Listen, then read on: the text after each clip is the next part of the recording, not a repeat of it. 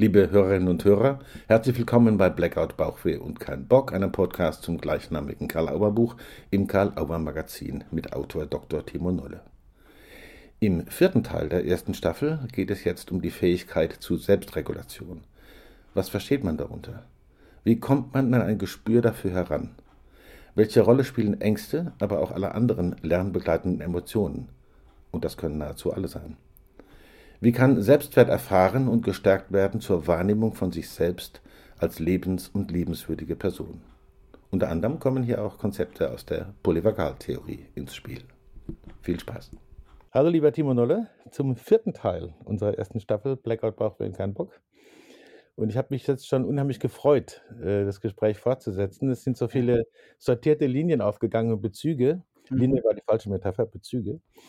Äh, Lernen und Verstehen, emotionale Einstellung, Selbstregulation, Blockaden und Motivation und Lerntechniken, mhm. wie das miteinander zusammenhängt. Und äh, ich erinnere vom ersten Teil, dass du auch gesagt hast, diese drei Aspekte, nämlich Lernen und Verstehen, emotionale Einstellung, respektive Selbstregulation und Blockade und Motivation, ja.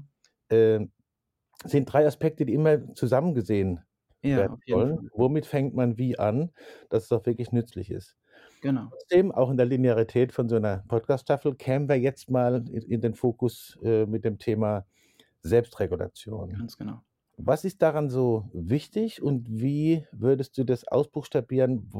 Was passiert bei gelingender Selbstregulation, respektive bei gelingender emotionaler Einstellung? Ja, Genau, also es geht ja jetzt um die Emotionen dabei und Mhm. ähm, die Emotionen spielen bei Lernprozessen eine ungemein wichtige Rolle, die sogenannten lernbegleitenden Emotionen. Und das ist eben nicht nur Angst, sondern das ist, also jede Emotion kann lernbegleitend sein. Und Okay. äh, ob wir etwas äh, lernen, ob wir etwas im Kopf behalten, hängt ja ganz stark von der Emotionalität der Situation ab. Also ähm, wenn ich etwas erlebe und dabei etwas sehr, also wenn ich etwas lerne und dabei etwas sehr Schlimmes erlebe, dann mhm. wird mir das im, im Kopf bleiben, weil die Emotionalität der Situation im Prinzip diese Erfahrung ganz besonders stark unter, unterstrichen hat und dadurch kann ich es besser erinnern.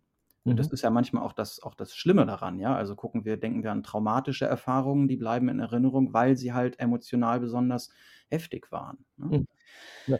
Und ähm, für positive Emotionen gilt das Gleiche. Wenn ich, Lern, wenn ich etwas lerne, einen Lerninhalt lerne und dabei irgendwie ähm, positive Dinge erlebe, positive Emo Emotionen habe, bleibt mir das möglicherweise auch besser in Erinnerung. Also mhm. spielen erstmal Lernen spielt eine wichtige, äh, äh, Emotionen spielt eine wichtige, eine wichtige Rolle und ähm, wenn es, äh, wenn wir über Prüfungscoaching reden, Prüfungs- und Auftrittscoaching reden, dann äh, geht es natürlich häufig um Angst, ja, Angst, Blackout ähm, und so. Das sind dann die hemmenden Emotionen, um die es hier geht. Mhm. Mhm.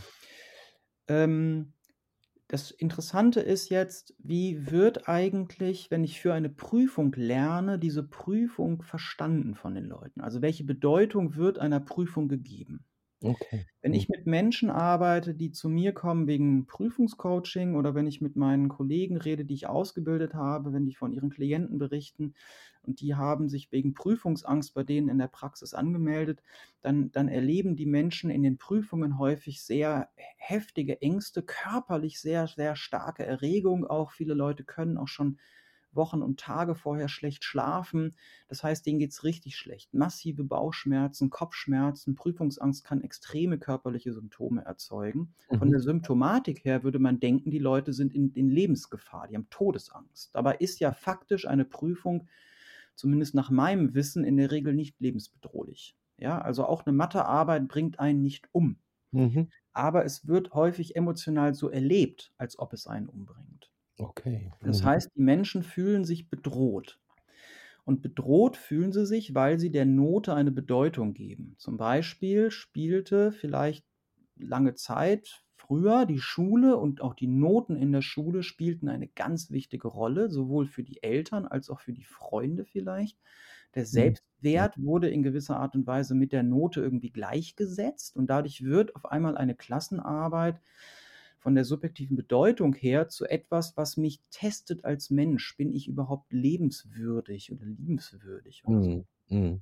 Ja. So, und wenn jetzt diese Klassenarbeit oder diese Prüfung im Studium oder sonst wo auf einmal als Test auf Lebens- und Liebenswürdigkeit interpretiert wird, dann ist es natürlich eine bedrohliche Angelegenheit, wenn ich befürchte, dass ich das nicht kann. Mhm. So, jetzt kann man sich auf Stephen Porges und die Selbst äh, und die Polyvagaltheorie mal beziehen und kann dann schon, merkt man dann schon relativ schnell, Bedrohungserleben ist, ist ganz entscheidend. Also, um das kurz zu erklären, polyvagal sozusagen im Schnellverfahren erklärt, ja. wir Menschen, wir sind optimiert für Beziehung. Das heißt, das, was wir richtig gut können, ist schlau denken und miteinander quatschen. Das haben wir total gut drauf. Das, was wir gerade machen, das ist sozusagen unsere biologische, evolutionär angeborene Spezialfähigkeit oder unsere Superkraft, könnte man auch sagen. Quatschen mhm. und denken, das ist unsere Superkraft. Mhm. Evolutionär ist es aber so, wenn wir quatschen und denken, so richtig intensiv, wie wir das jetzt gerade machen, dann sind wir wenig wachsam für das, was drumherum passiert. Mhm. Das heißt, ich bin leichte Beute. Und damit ich nicht gefressen werde, hat mein Körper im Verlauf der Evolution irgendwann als Schutzmechanismus eingebaut, Du darfst nur schlau denken und quatschen, wenn du sicher bist. Oder andersrum, in dem Moment, wo ich nicht mehr sicher bin, wo ich mich nämlich in Gefahr fühle und bedroht bin, in dem Moment verhindert mein Körper, dass ich jetzt in Beziehung gehe, dass ich mir intensive Gedanken lange mache, also tief nachdenke und dass ich ähm, in eine tiefe Kommunikation wie dir zum Beispiel einsteige. Da bin ich sozusagen denkbehindert, wenn ich, wenn ich bedroht bin.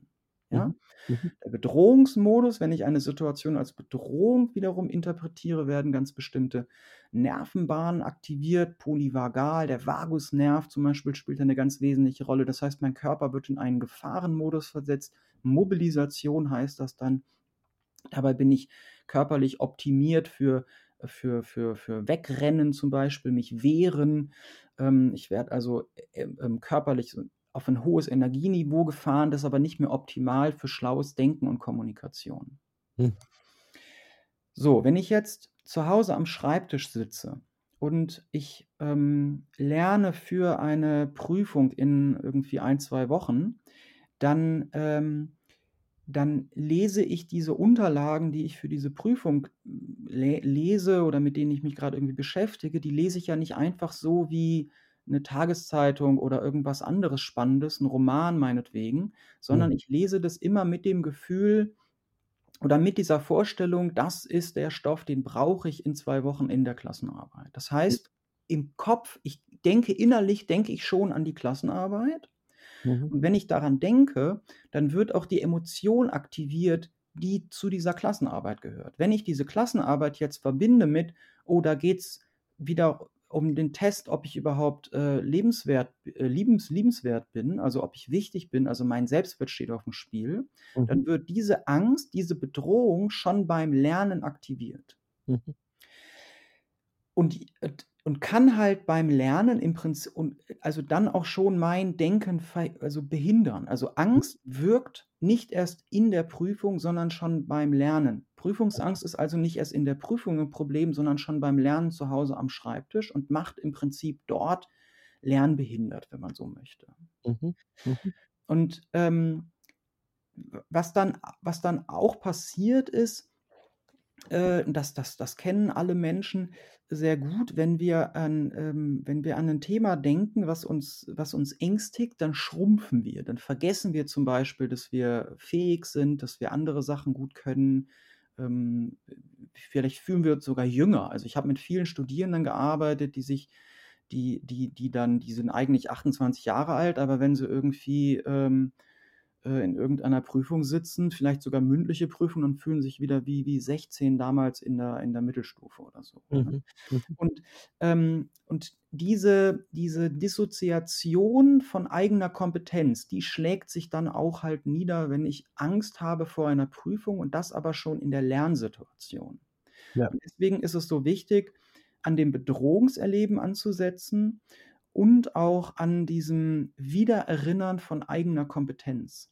Mhm. Das halt aber nicht auf die Prüfung bezogen, sondern eigentlich in, der, in die Vorbereitung das zu integrieren. Also das Ziel beim Prüfungscoaching ist es zu erreichen, dass die Leute am Schreibtisch sitzen und lernen können, an die Prüfung denken und keine Angst vor der Prüfung haben.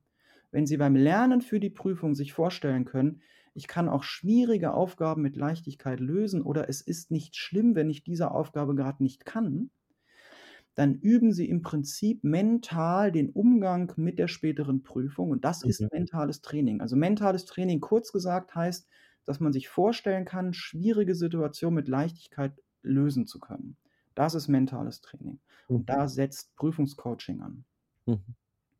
Das mich erinnert wieder sozusagen daran, dass man was klären muss, bevor man methodisch anfängt. Ja. So eine, also erlebe ich immer auch, ich erlebe das ja sowieso als extrem sortierend, wenn ich dir so zuhöre. Ja. Ich gehe davon aus, dass das vielen Hörerinnen und Hörern genauso geht, dass man sagt, ah, so, ah, ja, dann sortiert sich Mhm. das, wie wenn das jetzt die eigene Landkarte Mhm. wäre. Ja. Äh, wie gehe ich denn dran? Ja. Ja. Ähm, mich würde natürlich noch interessieren, das können wir aber auch in einer Extra-Session machen, wie, wie äh, sozusagen so ein paar methodische Ideen. Wir kennen immer nur ein paar Streifen, das Buch ist voll davon, aber dass man so das auch noch ein bisschen handgreiflich versteht. Aha, wie geht man, woran merkt man, dass man mit Klientinnen und Klienten, mit Schülerinnen, mit Studierenden, mit Lehrkräften, mit mhm. Professorinnen, mhm. mit Sportlern an dem Punkt gelandet ist, dass man dann sagen kann, okay, das ist verstanden und jetzt könnte ich zum Beispiel Lerntechniken machen oder brauchst vielleicht gar nicht mehr oder eben dann ist das vorbereitet. Genau. Das ist aber nicht verstanden, dass wir daraus ja. eine extra Session machen. Das machen wir. Ja. Wunderbar. Das Sonst äh, wird das jetzt zu paar Fox und das ist dann schade drum. Okay. Ja, genau. Danke dir, Timo. Bis zum nächsten Mal. Ja, bis zum nächsten Mal. Super. Timo Nolle bei Blackout, Bauchweh und kein Bock. Vielen Dank. Blackout, Bauchweh und kein Bock gibt es im Karl Auer Magazin und überall, wo es Podcasts gibt. Wir möchten wie immer gerne hinweisen auf die weiteren Podcasts im Karl-Auer Magazin, Heidelberger Systemische Interviews zum Beispiel oder die Autobahn-Universität oder den Podcast mit Fritz B. Simon zu seinem Opus Magnum Formen Reloaded. Besuchen Sie gerne die ganze Webseite www.karl-auer.de, stöbern Sie im Programm mit den aktuellen Neuerscheinungen und natürlich im Magazin. Danke für die Aufmerksamkeit und bis zum nächsten Mal bei Blackout, Bauchweh und kein Bock.